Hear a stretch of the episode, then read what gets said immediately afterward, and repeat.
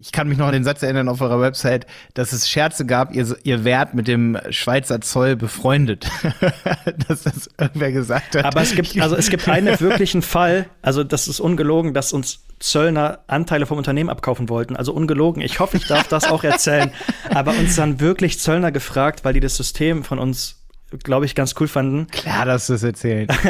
äh, ob sie äh, Anteile von uns kaufen können. Und das war sogar recht zu Beginn, das war vor einem Jahr oder anderthalb Jahren. Also ich glaube, man kann das schon unter, unter einer konstruktiven Freundschaft betiteln, wie wir mit dem Zoll arbeiten, ja.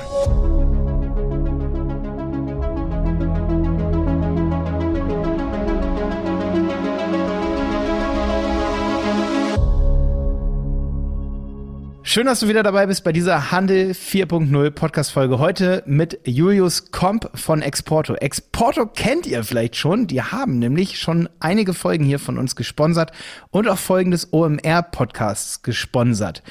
Und das kommt natürlich hier auch mit in diesen Podcast rein. Warum sie das gemacht haben, was das gebracht hat, wie das geht, was sie dafür mit Erfahrungen gemacht haben. Aber als allererstes reden wir darüber, wo Julius herkommt. Er hat nämlich ein E-Commerce-Unternehmen gegründet. Die haben entdeckt, dass es Preisdifferenzen gibt zwischen Deutschland und der Schweiz, was eigentlich nicht so schwierig ist, aber wenn man es dann erkannt hat, dann ergeben sich da so viele Businessmodelle draus, wo sie dann aber gesehen haben, ey, da gibt's große Herausforderungen und wie können wir die für uns lösen?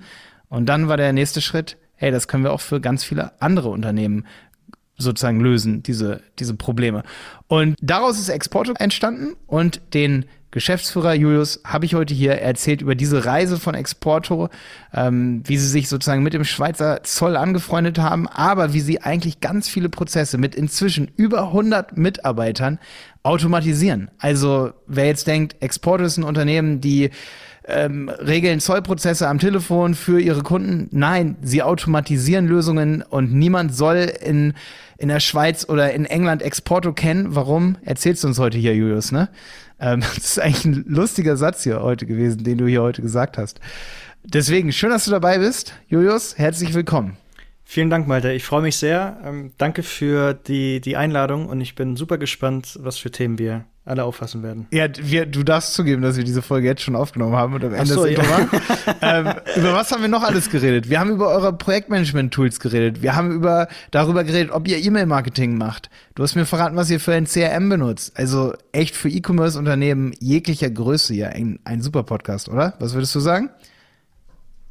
Ich hoffe es sehr. Also ähm, es waren, glaube ich, auch ein paar Komplimente von deiner Seite aus dabei, die ich so nicht annehmen kann oder es mir sehr schwer fällt, die anzunehmen. Aber ich hoffe, es sind zumindest mal ein bis zwei ähm, Dinge dabei, die dabei helfen können, entweder in neue Märkte zu expandieren oder selber zu gründen. Ähm, ich habe währenddessen, glaube ich, auch angeboten, dass sich jeder bei mir melden kann, der das System, mit dem wir ganz am Anfang gestartet sind und unseren eigenen Online-Shop aufgebaut haben, dass ich das ganz transparent und offen erzähle, wie das funktioniert und auch gerne kopiert werden darf und, und kann. Und ähm, da freue ich mich, ähm, wenn ich da an, ein, an der einen oder anderen Stelle etwas Mehrwert gestiftet habe, ja. Genau, und deswegen auf LinkedIn Julius Komp.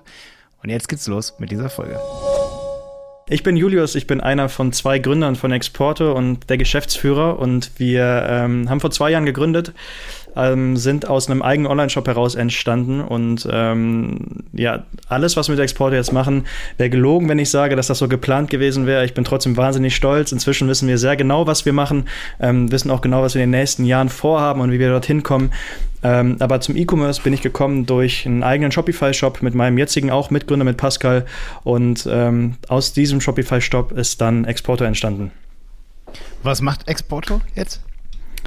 Ähm, wir helfen Unternehmen dabei, ihre, ihre Kunden in der Schweiz und in England zu, zu erreichen und das ohne Mehraufwand. Das heißt, wir, wir entwickeln Software, wir bauen Logistikstraßen, ähm, wir handeln ganz viele Pakete, ganz viele Daten an verschiedene Ämter, ähm, damit wir über die Grenze ähm, automatisiert kommen. Das heißt, dass alle Zollämter und alle, alle Steuerämter und alle Regularien ähm, vollautomatisiert ähm, gehandelt werden können und das Unternehmen, also E-Commerce-Shops, so die Märkte in der Schweiz und in England komplett für sich erobern können.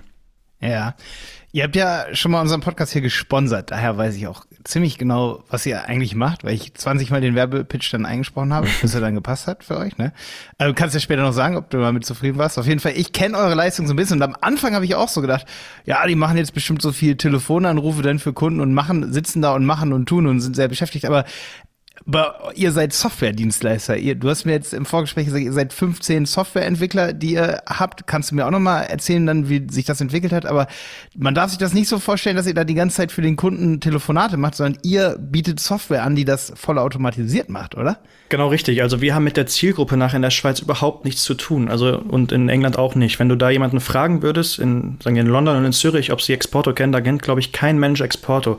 Und das soll auch genauso bleiben. Ähm, wir, ähm, entwickeln, wir entwickeln Software, also wir entwickeln Software genau, um einfach diese hohen Automatisierungsgrad, also diese Vollautomatisierung, wo wir der Einzige sind, der so automatisiert arbeitet, an den Tag legen zu können, weil eben durch diese, ähm, also außerhalb dieser Wirtschaftsunion in der EU ähm, sind einfach viele Regularien zu erfüllen. Das ist quasi wie jedes Mal eine kleine Steuererklärung für sein Paket mit abzugeben. Dass davon nichts zu spüren ist, haben wir unsere eigene Software entwickelt und entwickeln daran weiter, dass sie immer performanter wird und immer mehr kann.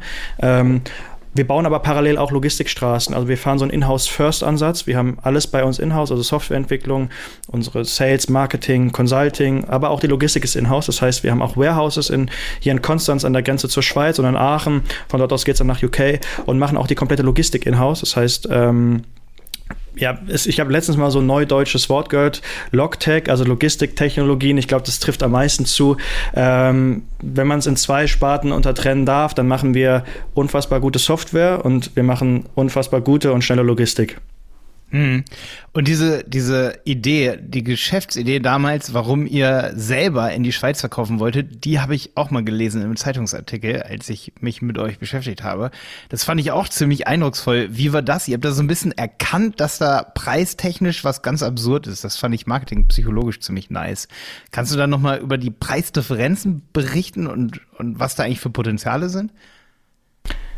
Gerne, ja. Ähm, es ist ja naheliegend, weil Pascal und ich, also mein Mitgründer und ich, sind hier am Bodensee aufgewachsen und von uns aus mit dem Auto fünf Minuten in die Schweiz. Und ähm, man bekommt das vor allem mit, nicht weil wir oft in die Schweiz gefahren sind, sondern weil viele Schweizer am Wochenende vor allem hier in Deutschland einkaufen, weil das für sie sehr, sehr günstig ist und sehr, sehr erschwinglich. Ähm, da habe ich letztens eine ganz coole Studie zu gelesen. Es gibt so einen iPhone-Faktor, nennt sich der. Ähm, du musst in Deutschland knapp 40 Stunden dafür arbeiten, um dir ein neues iPhone leisten zu können. In der Schweiz sind es 20 Stunden. Ich eine. Und das ja, alles so. Und Hast du sehr viel Malte richtig eine. gemacht. da habt ihr schon mal sehr viel richtig gut. gemacht gegenüber den Schweizern. Ja. ähm, ähm, Okay, also genau. eins zu zwei sozusagen. In Deutschland müssen wir Richtig, doppelt genau. Ah, okay. Kaufkraft ist äh, in der Schweiz doppelt so hoch wie die in Deutschland und ähm, wir hatten das halt vor allem erfahren durch, durch diese Wochenendtourismus hier in Deutschland oder in Konstanz. Das sind wirklich, also Konstanz und Kreuzlingen, das sind diese beiden Städte. Konstanz ist Deutschland, Kreuzlingen Schweiz, ist aber Mauer an Mauer und es ist halt am Wochenende hier alles überflutet mit Schweizern. Und die kaufen hier ein, das ist für die ein Paradies und das kann ich auch total nachvollziehen. Und wir haben uns halt überlegt, wie man dieses System dann umdrehen kann, weil ähm, Du hast natürlich auch gewisse Opportunitätskosten, wenn du hier anreist. Wenn du so grenznah zu Deutschland wohnst, macht natürlich total Sinn, hier über die Grenze zu fahren. Aber für eine Stunde Fahrt, sagen wir aus Zürich hier nach Deutschland zu kommen, das lohnt sich dann halt schon fast nicht mehr aufgrund von Zeit und Sprit. Und wir haben uns überlegt, ob wir nicht einfach hier in Deutschland quasi einen Schweizer spielen können, der einkauft und dann in der Schweiz die ganzen Produkte verkaufen können. Und ähm, so sind wir dann, das war 2019, das ist eine super plakative Idee, aber sind wir angetreten und haben gesagt, lass uns einen Shop bauen und ich kann es ja auch verraten, im Mediamarkt einkaufen und die Produkte aus dem Mediamarkt einfach in der Schweiz verkaufen. Und es hört sich super easy an und jeder, der Bock hat, einen einfachen Online-Shop zu gründen, ohne eigenes Produkt, dem empfehle ich, sowas zu machen oder der kann das auch super gerne kopieren. Ihr seid mit ganz vielen Produkten in der Schweiz die günstigsten, wenn ihr in Deutschland an der Mediamarktkasse einkauft. Kein Scheiß. Krass, okay, das ist echt, das ist Wahnsinn. Da scheinen halt auch noch richtig viele Potenziale zu stecken, einfach zu schlummern so. Also, dass man sich einfach umguckt, mal in die Schweiz fährt, wo ich echt zu selten bin, schaut, was kann man dort eigentlich verkaufen, was wir Mhm. deutlich günstiger haben, wo wir vielleicht sowieso schon an der Quelle sind als, und jetzt kommen wir auf etablierte E-Commerce-Unternehmen, die hier wahrscheinlich auch zuhören, bin ich mir ziemlich sicher. Ähm, und dann kann man sagen, so, hey, wir haben bisher noch nicht in der Schweiz verkauft, weil da ein bisschen mehr Bürokratie vielleicht war, weil es nicht EU ist, aber wenn man dann so jemanden wie euch hat, dann ist das ja einfach mal richtig, richtig attraktiv, das zu tun. Ey, so doll wollte ich jetzt gar nicht Werbung hier so machen. Das hört sich wie die krasseste Werbung an, aber ich merke es gerade. Ja, ja, ich merke es gerade selber so. Es rattert, es rattert, ne? Ähm, ja, das ist, das ist Wahnsinn. Das ist Wahnsinn. Also ich habe das immer schon mal gehört von E-Commerce-Unternehmen, die wir betreuen, ähm, wenn es da um Aufgüsse geht, äh, auch Kosmetik. Da, ich meine, viele, viele Kosmetiker kommen dann auch aus der Schweiz, die, die Hersteller oder einige, manche auch aus Österreich. Ich bin jetzt nicht so in dieser Branche drin, aber ich weiß, dass das auf jeden Fall sehr kaufkräftige ähm, Kantone da sind. Ne, die haben Kantone. Total. äh, genau, also da, das ist auf jeden Fall was wert da. Ähm, wollen wir ein bisschen umschwenken. Und zwar nächste Woche ist ja, beziehungsweise wenn diese Folge hier rauskommt, war die OMR. Mist, ey. Jetzt wollte ich dich fragen. jetzt müssen wir diese Folge noch ganz schnell diese Woche droppen. Nee. Äh, wenn du jetzt auf der OMR warst, sozusagen, gestern, vorgestern, was hast du da für eine Masterclass gegeben oder was für ein Thema? Ähm, ich erzähle über die, ähm, ja, die, die Faktoren in der Schweiz und in England. Also die Schweiz hat super viel Faktoren, weshalb E-Commerce da unfassbar spannend ist. Und das kann ich auch mit sehr viel Selbstbewusstsein sagen, dass die Schweiz für deutsche Unternehmen noch spannender ist als für Schweizer Unternehmen an sich. Und äh, wir sind seit diesem Jahr auch äh, live in UK. Also wir haben den Brexit quasi rückabgewickelt, zumindest mal für E-Commerce-Unternehmen, ähm, und haben die, die Tore dazu eröffnet. Und da gibt es auch super spannende Faktoren, weshalb UK doch spannender ist, als man ähm, das zu glauben vermag. Ähm, das belege ich auch anhand von Statistiken und erkläre natürlich auch in dem Zuge, weil ähm, die ja, durch die, die Zollregularien können die Märkte so spannend sein wie nur möglich. Es gibt ganz viele Unternehmen oder eigentlich alle Unternehmen, die äh, super viel Angst davor haben, ähm, in diese Märkte zu liefern, was ich auch total verstehen kann. Es ist mega aufwendig, es macht überhaupt keinen Spaß, diese Regularien ähm, zu erfüllen. Und deswegen gibt es ja uns und dann erkläre ich, wie wir es schaffen, diese Grenze zunichte zu machen und da alles zu handeln. Und ähm, das wird so der, das Thema von der Masterclass sein. Einmal, was die Märkte wirklich so spannend macht, anhand von Fakten und Statistiken und dann, wie wir es schaffen, da diese Märkte zu erobern und das so ja, so anzubieten, dass wirklich unsere Kunden, die ähm, da sehr, sehr hohe Erwartungen auch an, an die Customer Journey haben, äh, zu Recht, wie wir es schaffen, ohne deren Aufwand ähm, oder ohne deren Aufwand zu, zu schaffen, ähm, die Märkte eröffnen. Ähm, und das auch an einem Beispiel von einem unserer größten Kunden, der kommt mit auf die Bühne und ähm, ist vor anderthalb Jahren zu uns gewechselt, von einer Inhouse-Lösung zu uns und erzählt, wie die Welt vor und wie die Welt nach Exporto aussah. Krass. Habt ihr da irgendeine richtig coole Kundenstory, wo du sagst, hey, das, das hättet ihr so vorher nicht erwartet, bevor die zu euch gekommen sind? Also, da gibt es ganz viele von und ähm, das sage ich jetzt nicht einfach nur hier, um äh, zu, zu erzählen, wie cool wir sind, aber es ist schon beachtlich, wie der Markt funktioniert, also wie die Schweiz oder wie UK funktioniert, wenn man das wirklich professionell angeht. Also es gibt viele Shops von uns, die irgendwelche rudimentären Lösungen angeboten haben, damit sie die anbieten, damit die Schweizer oder die, die Engländer irgendwie einkaufen können. Aber das ist alles so halblebig, so nichts halbes, nichts Ganzes. Und es ist dann schon enorm cool zu sehen, wie Online-Shops innerhalb von einem halben Jahr um Faktor sieben oder acht in die Märkte rein skalieren, ähm, nachdem die Customer Journey auf dem Niveau ist, wie sie auch in Deutschland ist, nachdem die Pakete innerhalb von zwei bis drei Tagen an der Haustür sind. Ähm, und wirklich keine Grenze mehr zu spüren ist zwischen der Zielgruppe in den Ländern und dem Online-Shop und ähm, also sowohl für die Endkunden keine Grenze zu spüren ist, als auch für den Online-Shop keine Grenze zu spüren ist. Ich kann da jetzt spontan sagen, dass wir zum Beispiel, ich hoffe, ich darf den Namen erwähnen. Ich glaube, ähm, ja, wir sind recht cool mit allen äh, Kolleginnen und Kollegen von Snox. Ähm, Snox ist mit uns bestimmt um Faktor sechs oder sieben innerhalb von kürzester Zeit in der Schweiz skaliert. Aber auch, weil die Jungs und Mädels sehr gut verstanden haben, wie das Marketing funktioniert. Also die verstehen uns auch nicht nur als irgendwie Logistik- und Softwarehersteller, sondern wir bringen den Markt wirklich nahe und das auch mit Native Marketing in der Schweiz und in UK. Und ähm, Snox hat halt dann recht schnell nach Launch mit uns angefangen, auch Native ähm, Ads in der Schweiz zu schalten. Das heißt, dann sind die Werbeanzeigen nicht mehr so, hallo äh, Leute, wir haben hier coole, coole Socken, sondern das heißt auf einmal Grüezi, ähm, Schweizer, wir, ähm, ich kann jetzt kein Schweizerdeutsch sprechen, aber wirklich native im Dialekt, die diese Anzeigen ähm, in der Schweiz hochgefahren. Und das ist halt wahnsinnig cool, wenn wir das Volumen sehen von vor naja, wer hat diese sechs Anzeigen Monaten gemacht? zu jetzt. Wer, wer, wer hat das, das denn? Also das hat die, die, die Agentur von Snox. Hat das, äh, nee, das, das, wir, das haben wir denen eingespielt. Also wir kooperieren da mit Marketingagenturen ähm, ah. aus den Ländern, also in Schweiz, in, in, der Schweiz und in UK. Ähm, das lief alles unter unserem Projekt. Ähm, wir waren jetzt nachher nicht da und waren im Anzeigenmanager drin, haben die Kampagnen erstellt, sondern das machen dann unsere Kolleginnen aus den Agenturen. Ähm, aber diese, dieses Native Marketing in den Zielmärkten, das läuft dann auch über uns. Also wir sehen uns, wie gesagt, nicht nur als Software- und Logistikanbieter, sondern wir wollen wirklich die Zielgruppe in den Markt näher bringen. Und das macht dann halt auch mit Marketing unfassbar viel Spaß, das hochzuskalieren. Also wir schaffen es wirklich, den Markt also wir schaffen es, die Schweiz quasi in die Wohnzimmer oder in die Büros äh, der Online-Shops zu legen. Okay. Oder, oder das Wohnzimmer des Online-Shops. Nee, jetzt, jetzt wird es verwirrend, ja. ich verstehe auf etwas. In das Wohnzimmer der Kunden äh, zu legen. Ja. ja, ja, genau. Die Schweiz. Okay. Oder das deutsche Produkt in das Wohnzimmer des Kunden.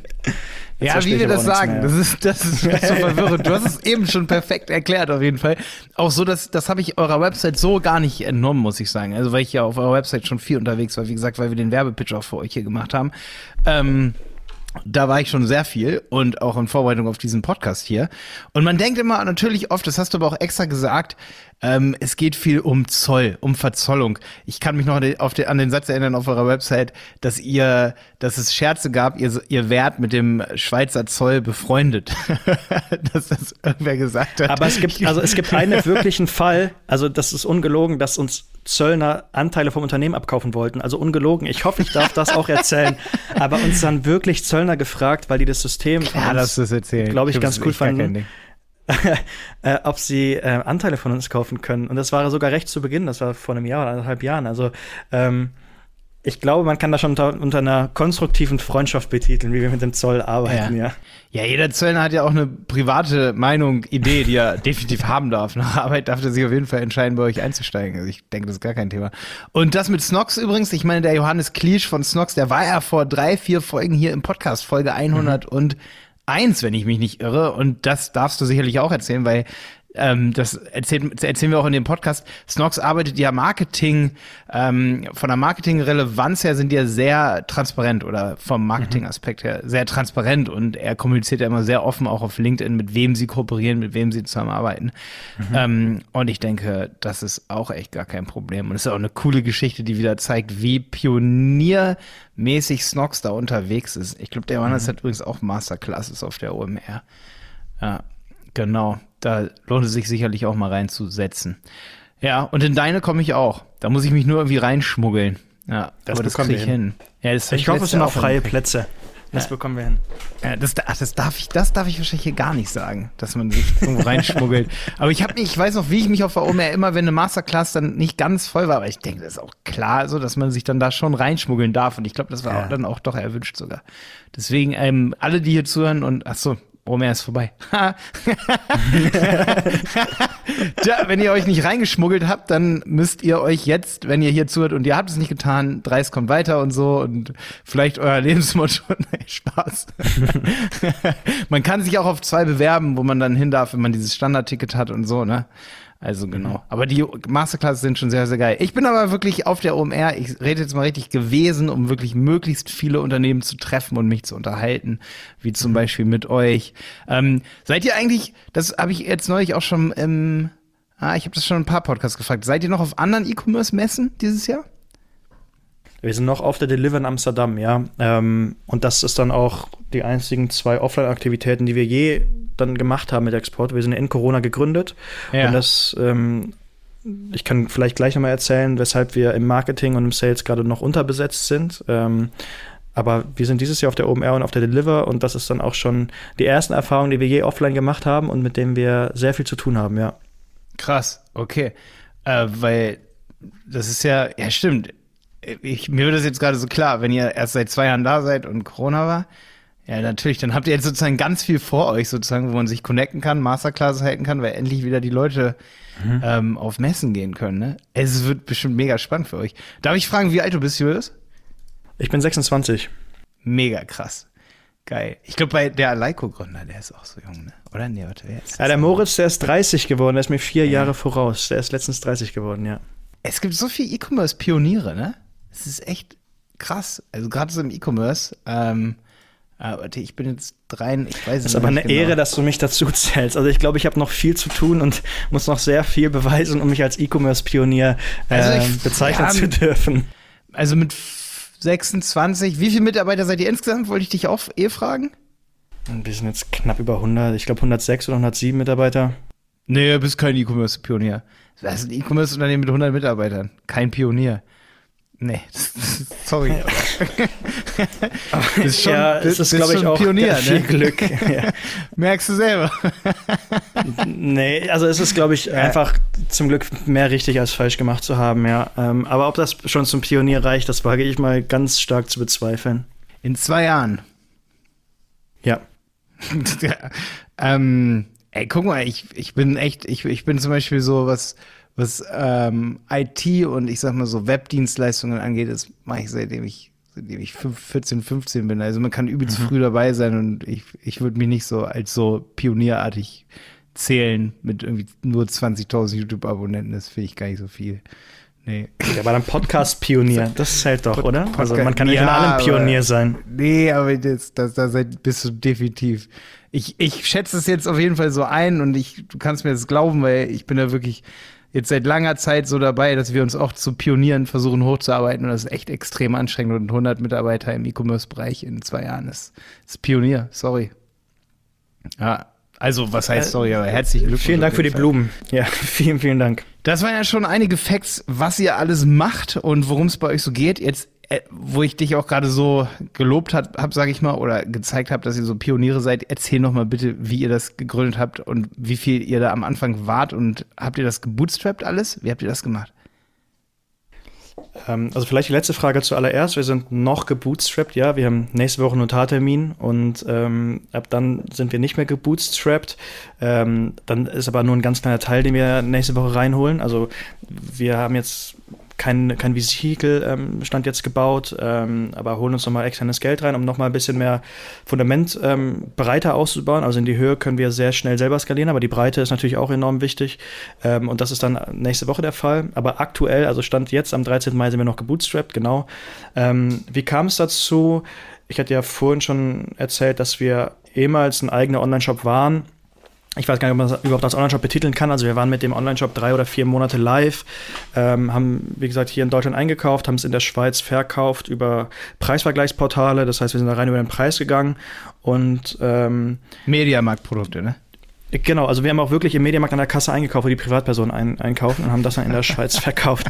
Also wirklich jeder, der Bock hat, selber zu gründen, im Leg also ich, ich gebe super gern Auskunft, wie man dieses System kopieren kann, weil das einfach unfassbar einfach ist und man die ersten Fußstapfen reinmachen kann, sein, seine ersten Umsätze zu machen. Ähm, es ist wirklich, es ist super plakativ, aber es macht Sinn und, und es lohnt sich.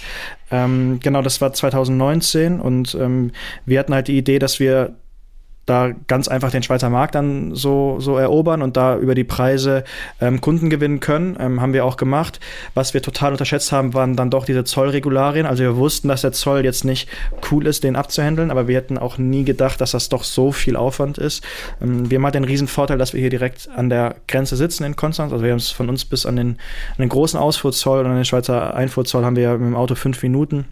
Das hat dann die Kommunikation sehr erleichtert und ganz viel Try and Error ermöglicht. Ähm, ich muss hier sagen, falls ein Zöllner zuhört, das sind, glaube ich, die nettesten Beamten, die, ähm, die ja, unterwegs sind. Wir haben sehr viel auch direkt von den Beamten lernen dürfen und uns wurden die Fehler nie angekreidet, sondern immer erklärt, warum das jetzt so vorliegt. Also wir hatten dann wirklich so ein ich glaube, zwei Monate lang haben wir geprobt, jeden Tag, wie, wie wir über den Zoll kommen. Wir wollten es anfangs outsourcen, diesen Zollprozess, aber wir hatten ja gar keine Ahnung darin. Aber die Zollagenturen, mit denen man spricht, und in Konstanz gibt es bestimmt 50 Zollagenturen, die sind halt alle, alle auf, auf Excel-Tabellen schubsen aus und auf manuelle Vorbereitung und hier Rechnung ausdrucken und da physisch ein Paket anbringen und bitte bis 13 Uhr die Excel-Tabelle da hinschicken, damit bis 15 Uhr die Unterlagen dort sind. Und das also wir haben eigentlich gegründet, um Excel-Tabellen umherzuschicken, sondern um ähm, ja einen coolen Online-Shop zu bewirtschaften. Und dann haben wir uns halt hingesetzt und haben uns überlegt, okay, entweder wir brechen es jetzt hier ab, weil es einfach super stupide ist, also weil es noch stupider und öder ist, als wir es ge geglaubt haben, oder wir machen es einfach besser als die Zollagenturen und gehen mm. ja mal ganz blauäugig rein und versuchen da unser eigenes Modell drum herum zu bauen und ähm, also nicht um den Zoll herum zu bauen, aber um die Zollagenturen herum zu bauen, damit der Zoll einfach nachher die Informationen bekommt, die er braucht, aber das so einfach wie möglich. Und hat dann angefangen, anfangs über Werkstudenten in der Entwicklung ja, so erste Automatisierung ähm, zu fahren, wie wie Zollinformationen zum Zoll gelangen, wie die automatisiert aus Shopify heraus generiert werden können, ohne dass wir was exportieren oder eine Excel-Tabelle erstellen. Und ähm, das hat dann nach zwei Monaten Try and Error, man kann es wie so ein Mini-Stealth-Mode ähm, sehen, hat dann ganz gut geklappt. Und dann waren wir mit dem Online-Shop auch wirklich live und wir konnten innerhalb von kürzester Zeit konnten wir verzollen und in die Schweiz unsere Produkte ähm, importieren. Und das war dann ja Ende 2019 und Anfang 2020 waren wir auf einmal in super vielen Gesprächen mit anderen E-Commerce-Kollegen, ähm, wie denn die Schweiz funktioniert, weil ich auch auf LinkedIn ein bisschen dazu geschrieben habe. Und ähm, so kamen andere LinkedIn-Firmen Firmen und Companies auf uns zu und haben gefragt, ob wir da beraten können. Und wir hatten auf einmal super viel damit zu tun, zu beraten. Das habe ich auch super gerne gemacht, aber das nimmt einem natürlich Zeit weg, äh, um an dem Online-Shop rumzutüfteln. Und das ist auf einmal so viel geworden mit dieser Beratung. Und dann sind, sind daraus coole Projekte auch entstanden. Und dann haben wir uns irgendwann mal hingesetzt und haben gesagt, hey, entweder wir, wir brechen das jetzt ab mit der Beratung und machen nur noch Online-Shop oder wir machen jetzt halt Beratung mit Umsatz verbunden und gucken, dass der Online-Shop vielleicht noch nebenher irgendwie läuft. Und das dann so ein bisschen die Geburtsstunde von Exporto Anfang 2020. Wir haben dann richtig gegründet im April 2020 auch unter dem Namen Exporto und auch mit eigener Homepage und haben dann unsere Software so aufgemacht und angefangen so zu entwickeln, dann auch mit den ersten Vollzeitentwicklern, ähm, um das nicht nur für uns in-house zu nutzen, sondern die Software an andere Online-Shops oder an E-Commerce-Unternehmen anzudocken und ähm, dann diese Zollprozesse für die zu automatisieren und nebenbei die Logistikstraßen gebaut, ähm, um die Schweiz dann innerhalb von zwei bis drei Tagen zu erreichen. Also die Haustür der Kunden. Hört sich jetzt alles recht simpel an. Es war sehr viel Aufwand. Ich bin unfassbar stolz auf, auf unser Team und ähm, es war am Anfang sehr viel Software, ganz, ganz viel Software. Man darf nicht vergessen, dass man sich auch am Zoll zertifizieren muss. Das heißt, wir haben dann jegliche Zertifizierungsprozesse durchgemacht. Wir hatten natürlich auf der anderen Seite eine Behörde sitzen und keine andere Firma. Ähm, und die sitzt immer längeren Hebel zurecht und an die haben wir uns dann anpassen müssen. Ähm, das heißt, es war doch nicht so easy, wie es sich jetzt anhört, ähm, hat aber super viel Spaß gemacht. Und so sind wir zu ja, zu Exporto gekommen und so schaffen wir es jetzt heute, mehrere 10.000 Pakete am Tag in die Schweiz und nach England zu bringen. Und da sowohl Online-Shops als auch Endkunden happy zu machen, ja. Krass, also am Ende ist es vielleicht doch nicht so einfach, zu, also so einfach so zu expandieren, aber den ersten Schritt, der ist sehr, sehr einfach, ne? Da holen wir, glaube ich, viele ab, die noch kein E-Commerce-Unternehmen haben. Mit der Aussage, die du da vorhin getroffen hast. Weil man merkt dann ja, dass es immer mehr Fahrt aufgenommen hat, ne? Und dann doch ja. ein bisschen komplizierter wurde, als man erstmal so dachte, oder? Also nicht nur beim Mediamarkt anstellen, kaufen, wieder verkaufen. Ähm, könnte man das auch als junges Unternehmen dann mit euch direkt dann vereinfachen, dass man sagt, ah ja, hier, geil, Geschäftsidee, ähm, zack, leg sofort los? Oder ab welcher Größe nimmt man euch als Dienstleister? Hm, also inzwischen sind wir recht anspruchsvoll geworden, was unsere Kunden angeht. Das ist jetzt nicht, weil wir die Nase nach oben haben, aber natürlich unsere, unsere Maschine, die Software und die Logistikstraßen auch bewirtschaftet ähm, werden müssen oder einfach ein gewisses Mindestvolumen erforderlich ist. Also wir starten inzwischen ab mindestens 25 Pakete am Tag pro Markt. Das heißt, sobald man 25 Pakete am Tag in die Schweiz plant oder dass der Umsatz schon da ist ähm, und oder in Richtung England ähm, können bei uns die Gespräche losgehen. Unser ICP liegt so bei drei bis 400 Paketen am Tag. Das sind so die Kunden, auf die wir auch im, im Outbound ähm, gehen. Ähm, haben auch Kunden, die machen 2.000, 3.000 Pakete am Tag mit uns. Ähm, wenn man jetzt ganz neu gründet, behaupte ich mal, ist Exporto inzwischen ein Stück weit zu zu viel, um diese Maschine sofort in einen Online-Shop anzudocken. Ähm, ich biete aber super gern an, dass wenn man sich dieses Modell kopieren möchte oder wenn man den ersten Fuß in die Selbstständigkeit setzen möchte, dann, also ich bin bei LinkedIn gut erreichbar, dann kann man mich super gerne anhauen und ich erkläre unfassbar gerne, wie man diese Inhouse-Lösung am Anfang bewirtschaften kann, um mhm. einfach dieses Modell zu kopieren. Also das, ich kann es nur empfehlen und ich hoffe, dass vielleicht ein, zwei Leute oder vielleicht noch viel mehr äh, diese Idee für sich nutzen, um die ersten Erfahrungen der Selbstständigkeit zu machen. Also da berate ich herzlich gerne und ab 25 Pakete am Tag geht's dann mit uns los. Weißt du, äh, welcher krasse Unternehmer auch in der Schweiz dieses Preisproblem erkannt hat? Ich glaube, das ist schon 100 Jahre her oder so und dann was krasses gegründet hat. Weißt du das? Weißt du die Antwort oder war das jetzt eine Fangfrage? Ja, ich weiß es, glaube ich. Ich bin mir gerade mit der Zeit nicht wichtig, aber es müsste die Migros gewesen sein. Mit ja, kann gut sein. Josef Duttweiler. Ne? Ähm, das ist auch eine krasse Geschichte. Die die auf jeden Fall lesenswert ist, sag ich mal. Da schreibt Günther Faltin, den hatten wir auch schon hier im Podcast, ne? Und da musstest du, hat, hast du mich eben so ein bisschen dran erinnert mit diesem, ich stelle mich beim Mediamarkt an, habe ein Produkt und merke, dass vielleicht sogar auch Freunde, so Stichwort Freund, Freundesökonomie, äh, das günstiger haben wollen in der Schweiz, dass wenn man merkt, mhm. dass es so einen Bedarf gibt, dass man daraus was gründet und dann echt mit so einem Herz auch dabei ist, weil man sieht so, ey, ich schaffe hier einen echten Mehrwert. Also hier ist richtig was. Mhm. Ähm, daran muss, da muss ich mich einfach eben an Günther Faltin erinnern und und ehe, wenn ich diesen Schweizer Markt so sehe, dann auf jeden Fall an die Migros. Ich, der, der hat ja erkannt, dass es einfach viel zu teure Produkte zum Teil irgendwie gibt mhm. und hat die versucht deutlich günstiger zu machen. Aber ganz genau, ey, nimm's nicht auf Goldwaage, aber ja, ich weiß, war gerade eine fiese Frage, ne? Weil, ich glaube, eins der wenigen, so ja. eins der wenigen noch erlaubten Monopole, ja, was, was, was da jetzt inzwischen existiert, ja. Ja, ja. ja. Ähm, nee, ich wollte auf jeden Fall diese Folge noch kurz, weil ich da die ganze Zeit gerade dran denken musste, so, dass da erinnerst du mich dran oder ihr mich mit der Geschichte so, dass ihr einen echten Bedarf seht und sagt, ähm, ja, das, da mache ich, da mache ich jetzt mein Geschäftsmodell irgendwie draus. Da stricke ich mir was draus, weil ich sehe richtig, da, das brauchten wir irgendwie selber. Das ist immer richtig schön, wenn man mhm. selber was braucht und sieht, es brauchen noch andere. Das ist richtig cool, wenn man so, so gründet. Was ich auf jeden Fall auch sehr cool fand und mich sehr abgeholt hat, dass du mir im Vorgespräch erzählt hast, dass du dich nicht, deswegen gibt es diesen Online-Shop, den sich übrigens auch noch jeder, jeder angucken kann unter preis1.ch, Preis1, zusammengeschrieben, die 1 als 2.ch, ne? Ähm, Du hast in einer anderen Podcast-Folge, da kommen wir übrigens noch zu, zu dem Thema später, wo du über Podcast-Sponsorings erzählst. Da sagst du auch, dass man sich dort einen gut funktionierenden äh, Shopify-Shop angucken kann, der rudimentär aufgebaut ist oder so. Ja. Preis 1.ch. Warum nehmt ihr den eigentlich nicht offline? Ähm, also den nutzen wir wirklich noch zu Testzwecken. Also man kann da nicht mehr bestellen, sobald man was in, in, in den Warenkorb legt, kann man nicht auschecken. Also der ist, man kann ihn besuchen, aber nichts kaufen. Ich glaube, da sind auch inzwischen Produkte drin, die ähm, ja wie Boxershorts und sowas, die einfach überhaupt nichts mehr mit Elektronik zu tun haben. Ähm, das ist, wenn wir bei uns in der Produktentwicklung neue Funktionen testen ähm, oder zu, überhaupt mal probieren, ob die funktionieren, dann testen wir das immer ganz gerne an einem eigenen Vehikel und das ist dann der Preis 1 Online-Shop. Es ist ein Shopify-Backend, ähm, das mit unserem System gekoppelt ist. Und das sind dann so die, bevor wir jetzt wirklich in die Produktentwicklung starten, wird dieses oder dieses Shopify-Backend ganz gerne dazu genutzt, um zu schauen, ob das wirklich Sinn macht, was in, in, bei uns in der Theorie vorschwebt und wie eins der Shop-Systeme damit arbeiten kann. Ähm, ich muss dazu sagen, inzwischen arbeiten wir viel mehr mit WMS-Systemen als mit Shop-Systemen, weil unsere Kunden ähm, ja doch WMS und ERP-Systeme als Basis haben. Das ist auch gut so, das ist auch absolut richtig so. Mit diesen Systemen kann man viel mehr anfangen. Aber so ein Shopify-Shop äh, macht dann doch Sinn, um ja, Produkte mal anzutesten und zu überlegen, wie es funktionieren kann. Deswegen gibt es den noch. Mit welchen Shopsystemen arbeitet ihr noch so zusammen?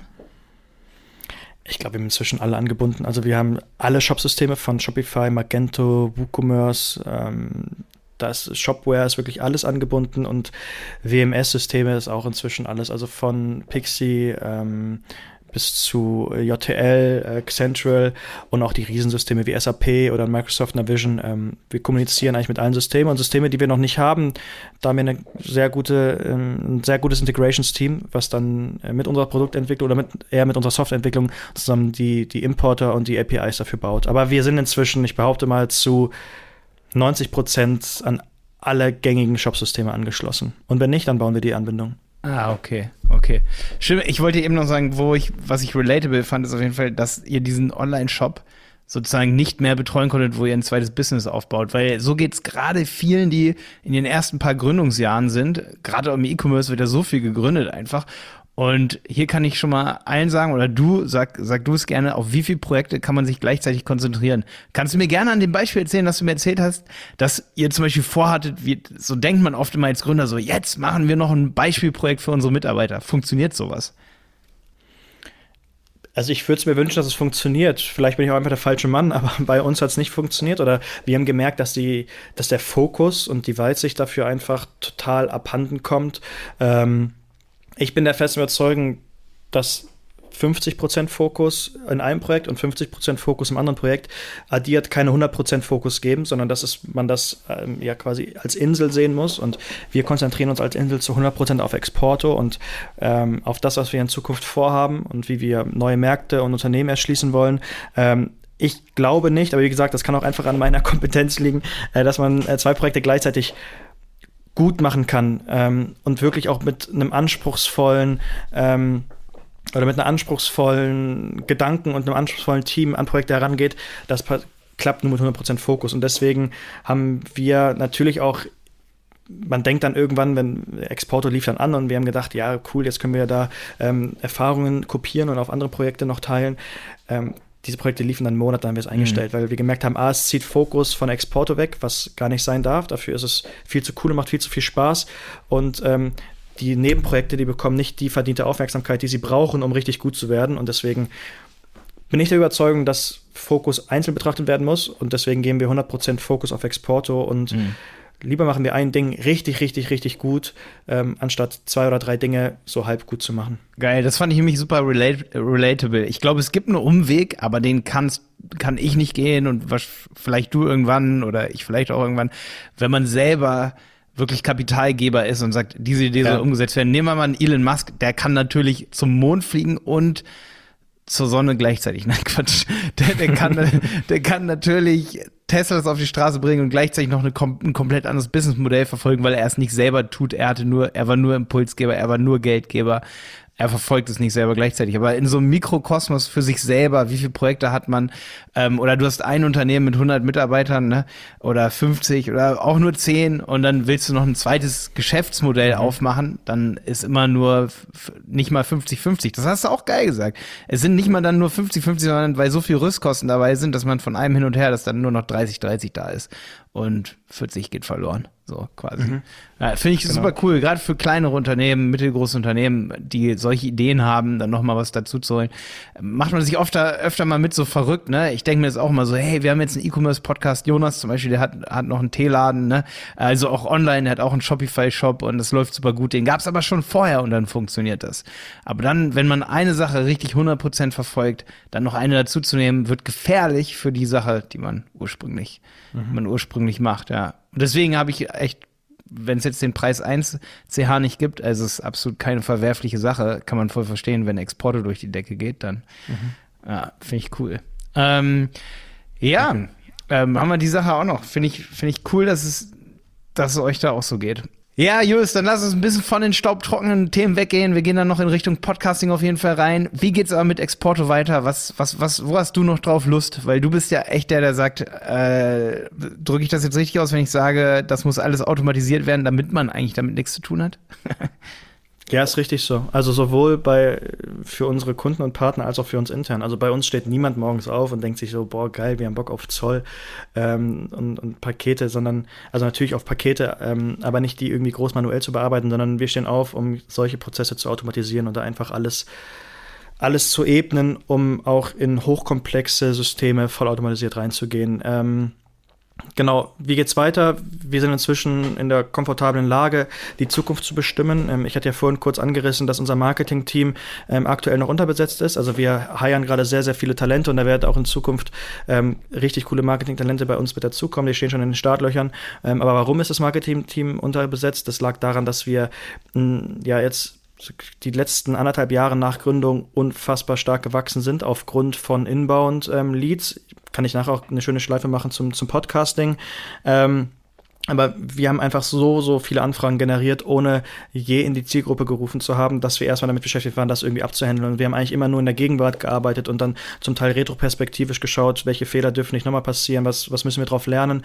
Ähm, inzwischen haben wir das Fundament recht stabil gebaut und da bin ich extrem stolz drauf und ähm, wissen genau, was, was die Zukunft bringen soll und wie wir dahin kommen.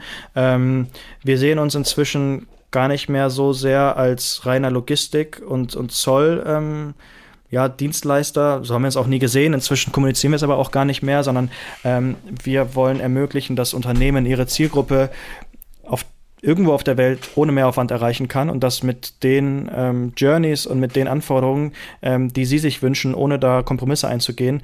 Ähm, ich sage bewusst nicht mehr, dass wir rein auf die E-Commerce-Branche gehen und bewusst auch nicht mehr das Wort Logistik, sondern wir nehmen es uns vor und entwickeln auch inzwischen Produkte dafür und gucken uns, wie wir die Kompetenzen aufbauen, um Unternehmen jeglicher Art ihre Zielgruppe in anderen Märkten näher zu bringen und ähm, das, so sieht die Zukunft aus. Es wird viel natürlich Cross-Border zu tun haben.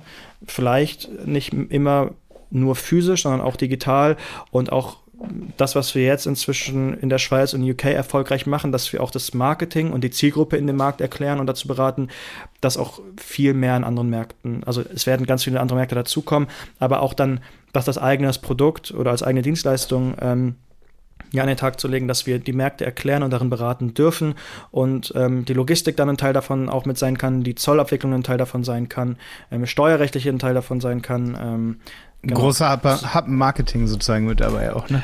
Genau, genau. Also die, ja, Consulting kann man sagen, das ähm, ist jetzt inzwischen so ein Buzzword geworden. Ich mag es nicht so gerne, aber viel in die Beratung und wirklich in das Näherbringen von den Märkten und diese Grenze wirklich verschwinden lassen in allen Themen. Ähm, so sieht die Zukunft aus und ähm, dazu heiern wir unfassbar gute Talente. Also wir haben wahnsinnig gute Führungskräfte bei uns. Ähm, wir heiern super viel äh, Kolleginnen und Kolleginnen ähm, in alle Departments rein. Ähm, wir haben richtig Bock, Leute zu entwickeln. Also das ist auch das, womit Pascal und ich damals eigentlich den Online-Shop gegründet hatten, dass wir nicht gesagt haben, wir wollen jetzt hier einen riesen Online-Shop werden mit Mitarbeitern. Wir haben auch nie mit Mitarbeitern gerechnet. Ich bin wahnsinnig stolz, dass es jetzt so ist ähm, und, und happy darüber. Aber eigentlich wollten wir uns selbst ein cooles Umfeld ähm, geben, in dem wir uns entwickeln können und wir, wir haben inzwischen das große Glück, da auch andere Leute und ganz, ganz viele Talente zu entwickeln. Das heißt, ähm, Zukunft wird so aussehen, dass wir die besten Talente, egal ob es Absolventen sind oder äh, erfahrene Führungskräfte, zu uns ins Team holen ähm, werden und ähm, ja, Unternehmen es ermöglichen, ihre Zielgruppe ähm, in, in neuen Märkten so zu erreichen, wie sie es sich wünschen und wie diese Grenze bodengleich machen. Das ist die Zukunft und deswegen bin ich sehr happy darüber, dass ähm, wir inzwischen nicht nur retroperspektivisch und in der Gegenwart arbeiten, ähm, dass wir dieses massive Wachstum abgehandelt bekommen haben mit ähm, auch einer nur geringen Zahl an Händen und inzwischen so viele gute Hände haben, dass wir immer noch kräftig wachsen, ähm, aber auch mehr in die Breite wachsen und ähm, ja, jetzt schon auch wissen, wie die Zukunft in ein paar Jahren zumindest mal für uns aussehen kann und wie die Schritte dorthin gehen. Stark. Ey, das hört sich auf jeden Fall so an wie, ja, dass, dass ihr da richtig viel richtig gemacht habt und genau deswegen frage ich jetzt diese Frage, obwohl ich sie nicht auf der Liste habe. Was benutzt ihr für ein Projektmanagement-Tool? Weil jetzt, jetzt nach 40 Minuten bin ich, bin ich so weit, dass ich mich da auf euch verlassen kann. Weil wir, wir suchen immer noch das, Projekt, das, das, das beste Projektmanagement-Tool und einem wird so oft Asana empfohlen, was wir selber benutzen, aber wir schaffen es öfter mal, Hatten Leute, wir auch mal. Leute in Tickets zu verlinken, die in den Tickets nichts zu suchen haben und da haben wir Datenschutzprobleme einfach. Ähm, die entstehen nicht dadurch, dass die nicht datenschutzkonform sind, aber die dadurch entstehen, dass es dort Features gibt, die dort nicht reingehören. Deswegen erzähl mal. Ähm, wir haben Notion als, als Tool inzwischen etabliert. Das ist so ein internes Wiki bei uns, wo, also man kann sich, Notion ist ein fantastisches Tool, das, wenn man sich runterlädt und zum ersten Mal startet, glaube ich, erstmal super enttäuschend ist, weil es eigentlich nur ein großer Notizzettel ist. Ähm, wir haben es aber intern bei uns so als Wikipedia ähm, aufgebaut, dass da, also da sind konkrete Arbeitsschritte dokumentiert und definiert. Ähm, da sind aber auch ganz viele Intercompany ähm, Prozesse erklärt und warum wir was machen. Und da sind aber auch immer mal wieder Auszüge zu unserer Vision und Mission drin und Tasks, die wir daraus ableiten. Ähm, und das ist einfach alles untereinander verlinkt. Man kann sich wirklich wie ein Wikipedia vorstellen und wir befüllen dieses Tool mit allen mhm. unseren Gedanken und Prozessen. Genau. Das ist geil. Also viel mehr so Guide-basiert, weniger so Ticket-basiert in das Projektmanagement. Genau, also wir haben aber auch also ich weiß, dass wir bei uns im Customer Success auch Das ist gerade ein Eimer bei dir. Das ist gerade ein Eimer. Ja, ja, ich bin gerade mit dem Fuß auf dem Mülleimer. Sorry, soll ich mal von vorne? ja, mach mal, mach mal. Ich weiß, dass wir aber auch bei uns im Customer Success äh, mit Asana arbeiten, ähm, auf Kundenebene. Also wenn wir Kunden onboarden, dann nutzen wir dazu Asana. Ähm, das ist aber eher für die externe Kommunikation, äh, weil das Tool gut ähm, über mehrere Companies funktioniert.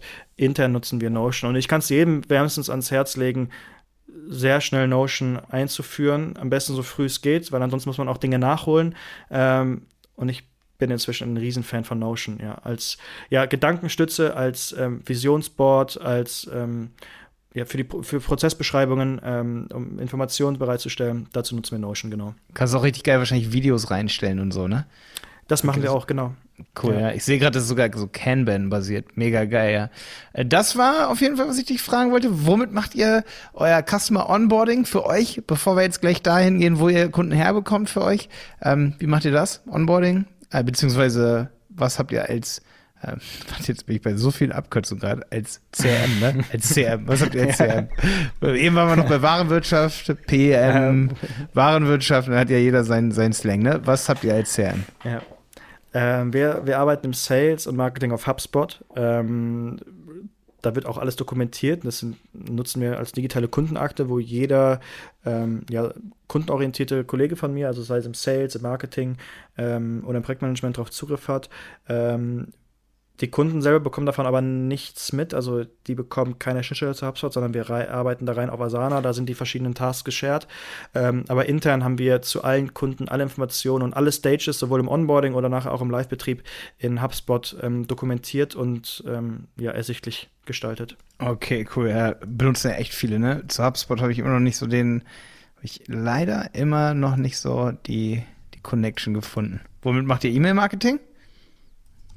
Noch gar nicht. Ähm, das ist auch dieser Schwenk, das ist dieser Schwenk, äh, weshalb wir das Marketing gerade erst aufbauen, weil wir ja in den letzten Monaten und in den letzten anderthalb Jahren, wir sind jetzt seit diesem Jahr sehr fokussiert auf das, was wir wirklich wollen, wo wir hinwollen. Deswegen können wir das auch gestalten. Denn, ähm, davor waren wir sehr drauf bedacht, einfach diese massive Welle an Anfragen und an Arbeit abzuarbeiten. Und da da war überhaupt gar kein Platz für E-Mail-Marketing, weil unsere Postfächer so schon überquollen sind.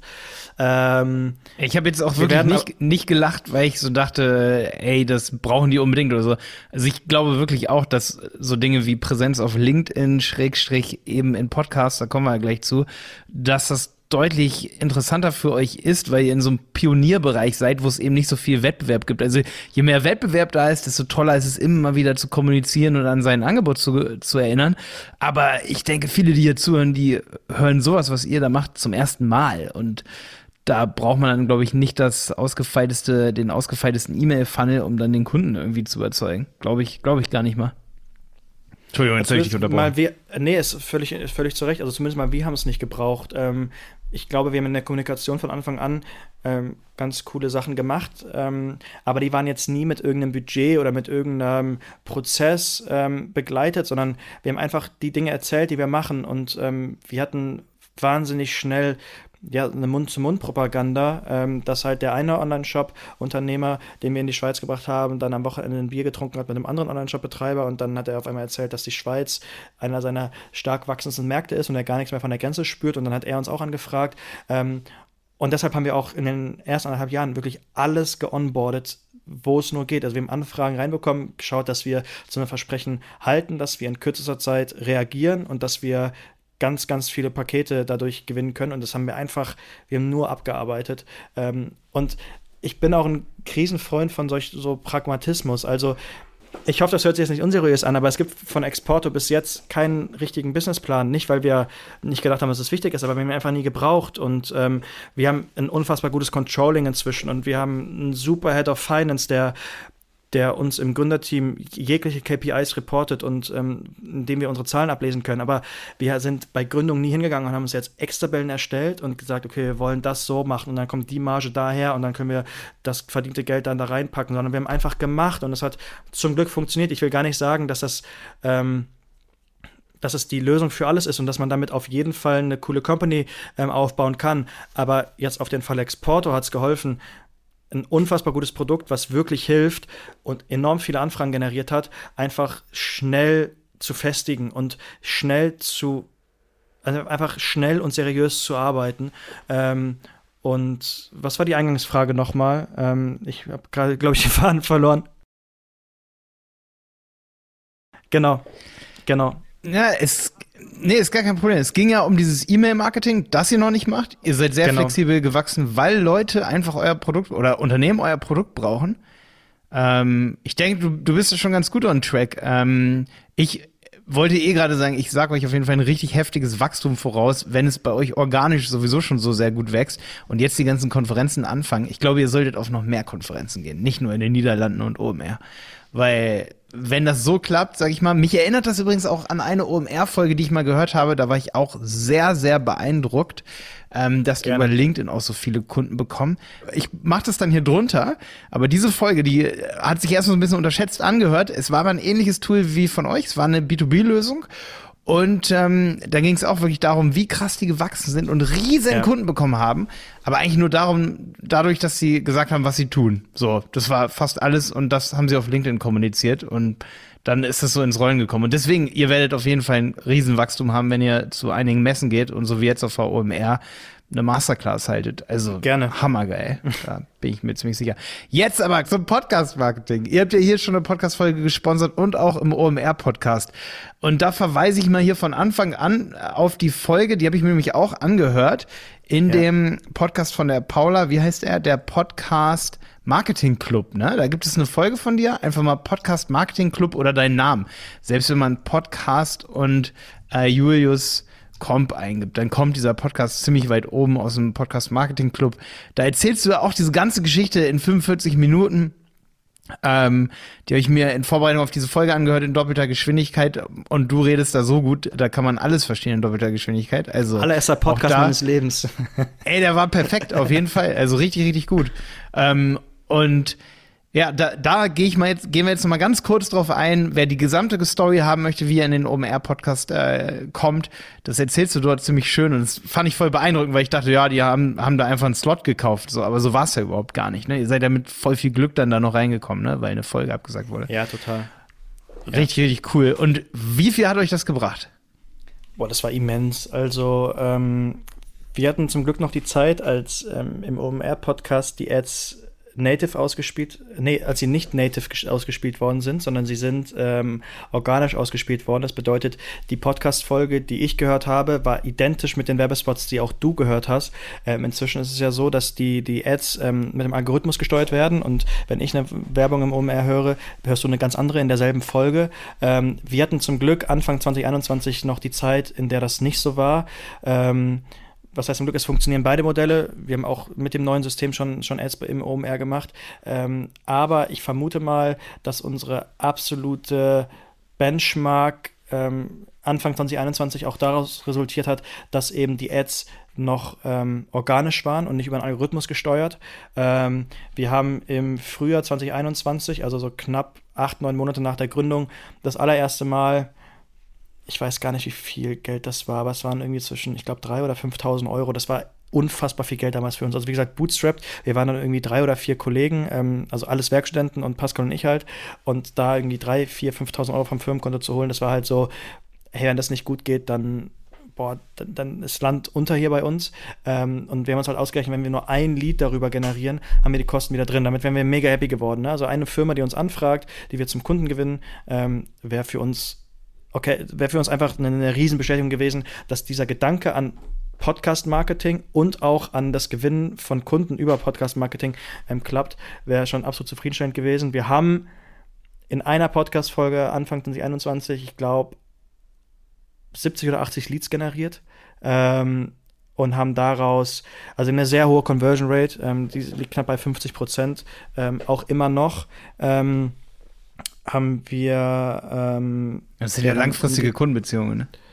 Genau, dann haben wir da 30, also wir haben bestimmt 30 Kunden daraus generiert aus einer Podcast-Folge.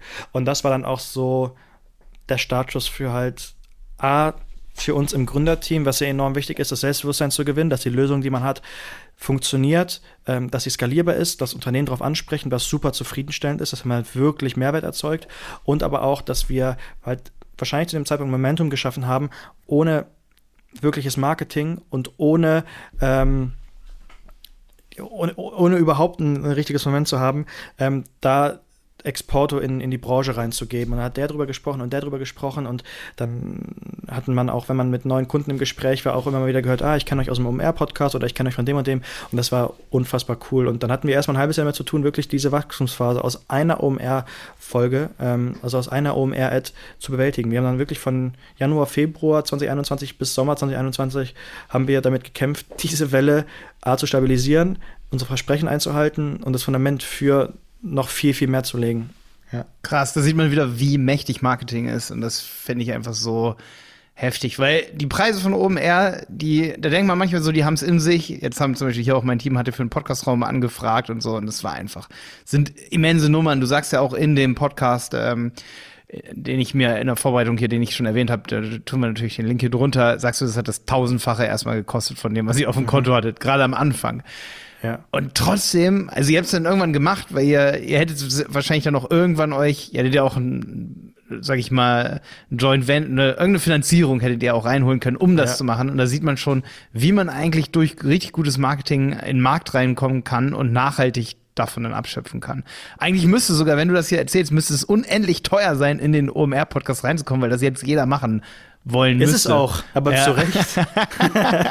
Krass, ja. Ja, ja, glaube ich. Ähm, wir wir Ja. überlegen natürlich auch immer mal wieder, ob wir irgendein Produkt da reinbringen, uns selber oder auch von Kunden, Kunden und so. Ja.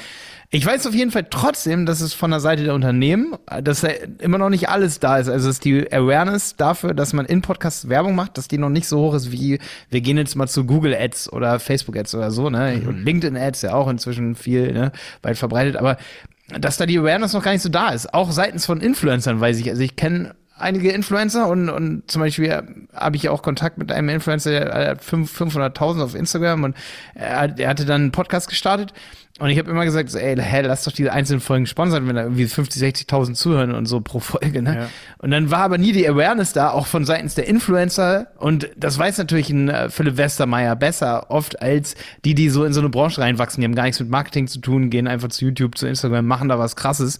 Denen ist dann oft gar nicht so wahr, wenn sie da irgendwie eine gewisse Zielgruppe haben, wie viel wert das eigentlich ist. Das finde ich sehr krass, muss ich sagen. Und da ist Und für beide glaube, Seiten Potenzial da. Absolut. Und ich glaube auch inzwischen, also wir verstehen es inzwischen so, auch im Marketing. Also ich will noch mal ganz kurz richtigstellen, wir haben Marketing und wir haben unfassbar gute Talente bei uns im Marketing, die auch schon seit Anfang an dabei sind. Aber in Relation zum Wachstum und zu dem, was wir für, für Umsätze machen, also mit mehreren Millionen Euro, haben wir halt in Relation dazu ein unfassbar also haben wir ein ganz, ganz, ganz Mini-Marketing-Department. Das sind wir gerade am Skalieren, ähm, auch um die Zukunft damit äh, zu gestalten. Ähm, aber in Relation zu dem, was wir gemacht haben, ist das Marketing-Team unfassbar klein. Das zeugt natürlich aber auch davon, dass das kleine Marketing-Department, oder wir hatten jetzt ganz lange nur Was sind noch so die Aufgaben? Oder was sind noch so eure Kanäle daneben? Google Ads? Was macht, macht ihr Google Ads? Ähm, nee, auch nicht richtig. Also wir haben jetzt mit SEO angefangen. Äh, wir haben jetzt mit SEO angefangen ähm, und Performance Marketing sind wir gerade im Onboarding ähm, zusammen mit einer Agentur. Ähm, hier mit Yojaba kann ich auch wärmstens empfehlen.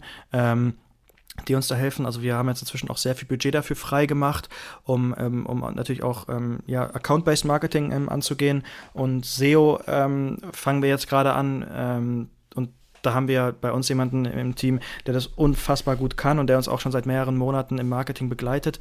Ähm, aber ne, ich, will, ich will richtig stellen, wir haben schon auch Marketing-Know-how bei uns, aber in Relation zu dem, was wir umsetzen, ist es viel zu klein. Aber es ist natürlich auch ein riesen eine Riesenleistung von so einem kleinen Marketing-Department, so unfassbar viel uns zu, also Exporte zu ermöglichen. Das zeigt natürlich auch von unfassbar krassen Talenten da bei uns. Ähm, was ich aber noch sagen wollte zu dem Podcast Zielgruppen, ähm, was, was wir verstehen bei uns im Marketing und was auch super interessant ist, dass Podcast-Marketing ja nicht immer nur auf Neukundengewinnung aus sein kann, sondern es kann auch in Richtung Brand Awareness gehen, dass man sein eigenes Unternehmen hervorhebt oder dass man rein auf Talentakquise ähm, in diesem Spot aus ist. Also das machen oder möchten wir in Zukunft auch ausprobieren. Man kann Spots natürlich auch so gestalten, man kann da so viel Inhalte mitgeben, was die Hosts nachher einsprechen, dass es nicht nur auf also dass es vielleicht auch gar nicht auf Neukundenakquise aus ist, sondern dass man auch mehrere Zielgruppen ansprechen kann. Und das macht es nachher so unfassbar interessant, ähm, wie man da es schafft mit einer Brand Awareness, zum Beispiel in einem Outbound Sales Team, also wir haben inzwischen bei uns auch SDRs ähm, im Sales, die Outbound machen, ähm, da einfach den Einstieg bei Unternehmen zu ermöglichen oder dass man einer Talent Acquisition über gezielte, gezieltes Podcast Marketing äh, die Talente schon mal vorwärmt oder dass die, wenn man mal mit Exporter ankommt, dass sie zumindest schon mal davon gehört haben, was natürlich super viel äh, ähm, ähm, oder den Einstieg super ähm, viel ähm, einfacher machen kann. Oder im Sales nachher eben, wenn man dann Marketing in Richtung Neukundenakquise macht, dass man die Ads so gestaltet, dass es äh, vor allem die, die Zielgruppe anspricht, die, die man eben für Neukunden benötigt. Und das ist halt unfassbar interessant, wenn man Podcast-Marketing so gestaltet, dass man irgendwie drei, vier Ads hat, die alle auf ein anderes Ziel und auf eine andere Zielgruppe ausgerichtet sind. Und es funktioniert. Ich weiß, dass es funktioniert. Ich weiß es von, von Partnern aus dem Netzwerk oder von, von Geschäftspartnern. Das ist unfassbar interessant, das so zu gestalten. Mega cool. Ähm, wo du eben gesagt hast, SEO, ne, dass ihr so viel SEO macht, Mhm. kann es sein, dass in so eine organische, also oft fehlt so ein bisschen dieses Vertrauen in SEO und, in, und auch dieser Trust, da, das wird irgendwann richtig viel bringen. Und ich sage immer so als Anekdote, die SEO-Marketing-Agentur wird leider immer ein halbes Jahr davor gekündigt, bevor es anfängt, richtig, ähm, bevor die Beeren geerntet werden können, sozusagen. Die Lorbeeren gepflückt, wie auch immer. Das ist immer richtig fies eigentlich, ne, weil es erst, erst wird gesagt, ach, das hat gar nicht viel gebracht und auf einmal scheppern diese Beiträge nach einem halben Jahr halbes Jahr durch. Mhm. Und dann ist aber die SEO-Agentur irgendwo anders oder der Texter die Texterin und dann geht's aber richtig los. Ist da von euch auch so viel Vertrauen da, weil ihr gesehen habt, dass das Podcasting, was ja auch eine sehr organische Werbemöglichkeit ist, ist da dann mehr Vertrauen in sowas da als in zum Beispiel Google Ads? Also ich behaupte mal, wir haben in beides Vertrauen. Ähm, ich glaube, die Philosophie von uns ist, dass wir ein super nachhaltiges Unternehmen gestalten und genau wissen, wo wir hinwollen und dass die Reise endet nicht in drei Jahren, sondern die geht gerade erst richtig los und da ist halt SEO ein unfassbar gutes Instrument, um langfristig langanhaltende und nachhaltigen Content zu produzieren, der wirklich der Zielgruppe hilft. Und ich glaube, wenn man Content und SEO-Marketing dazu nutzen möchte, um einfach nur auf die schnelle Kunden zu gewinnen, dann sind das natürlich auch zwei Ansätze, die sich überhaupt nicht decken. Ähm, dann ist ja klar, dass, also, dass die Rechnung geht einfach überhaupt nicht auf. Ähm, wir sehen SEO so und, und Content Marketing, dass wir wirklich zielgruppenspezifische Inhalte produzieren, die wirklich helfen und dass wir auch nie die Absicht haben, jetzt mit einem Blogbeitrag ähm, irgendwie zehn Kunden zu gewinnen und sagen, wenn diese zehn Kunden nicht erreicht werden, dann ist der Blogbeitrag nicht gut geschrieben oder wir haben ihn, wir haben SEO falsch angewendet. Überhaupt nicht, sondern wir möchten wirklich Inhalte produzieren, dass wenn die Zielgruppe googelt oder sich informiert und das sich mit unseren Produkten und Lösungen deckt, dass sie dadurch wirklich ähm, ja, bereichert werden kann. Und ob jetzt der potenzielle Lead nach dem Beitrag, äh, nach dem Lesen des Beitrags bei uns anfragt oder erst in einem Jahr, weil er sich dann daran zurückerinnert, das ist für uns überhaupt nicht relevant. Wir freuen uns natürlich sehr darüber, je schneller das funktioniert, aber wir zielen unser Content Marketing gar nicht darauf ab, auf kürzeste Zeit möglichst viele äh, Kunden zu gewinnen, sondern wir gehen da wirklich, da ist absolut Qualität vor Quantität.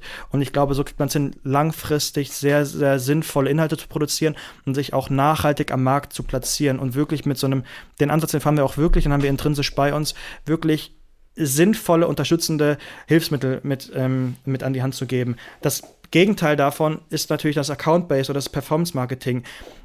Da gibt es auch ganz viele Vorteile, dass du halt in kürzester Zeit, also wenn du die, die Werbeanzeigenmanager einschaltest und die Kampagnen hochfährst, hast du ja am nächsten Tag hoffentlich schon die ersten Ergebnisse drin. Ähm, das ist ja dann das Gegenteil, dass du da halt innerhalb von kürzester Zeit und auch nicht so nachhaltig Kunden gewinnen kannst, sondern du hast, du kaufst dann die Adressen und die Leads ein, die du dann im Sales ähm, ähm, weiter betreust. Ähm, aber hier ist hier sind, also wir machen beides, wir sind von beiden sehr große Freunde, aber hier ist natürlich der Fokus voll drauf auf die Lead-Generierung oder aber auf Brand-Awareness schaffen im Account-Based Marketing, damit unser Outbound-Sales es dann einfacher hat, ähm, an, die, an, die, an die Leads ranzugehen. Ähm, was wir uns aber auch immer vor Augen halten ist, dass es auch super gefährlich sein kann, nur auf Performance und Account-Based Marketing zu setzen, weil wenn man sich vorstellt, wie eine, naja, sagen wir, wie wie so ein, wie so ein, wie so ein Hahn aus dem Wasser rauskommt und du machst den Hahn auf, ähm, da läuft Wasser durch, das du bezahlst und das ernährt die Zielgruppe und die melden sich bei dir und du machst aus irgendeinem Grund auch immer diesen Hahn zu und sammelst dann keine Leads mehr ein. Dann hast du wahnsinnig viel falsch gemacht und das darf einfach nie passieren. Es ist beides, glaube ich, in der Ergänzung unfassbar vorteilhaft. Sowohl ähm, Account-Based Marketing als auch Content-Marketing. Ähm, langfristiger und nachhaltiger ist, ist, ist, ist natürlich das SEO-Marketing. Wahrscheinlich sehr, sehr langfristig gedacht auch auf die Gewinnung von Neukunden, aber eher um eine Relevanz und um Trust zu bekommen. Unser Account-Based Marketing in Begleitung dazu, um die Leads einfach dann rein zu pushen. Ähm, aber diese Gefahr ist natürlich, und ich glaube, dann läuft, jetzt war ich wieder Mülleimer, ähm, die Gefahr ja, ist natürlich. dich an hier ab und zu, der Mülleimer, ne? Ist aber nicht schlimm. Ich, ich höre dich gut und die Zuhörer hören dich auch gut, auch wenn der Super. Mülleimer mit dir kämpft. Super. Ähm, die Gefahr ist natürlich, und da scheue ich mich auch so ein bisschen vor, dass man nur dann eine Relevanz hat, wenn man Geld investiert. Und das sehe ich als nicht so vorteilhaft an.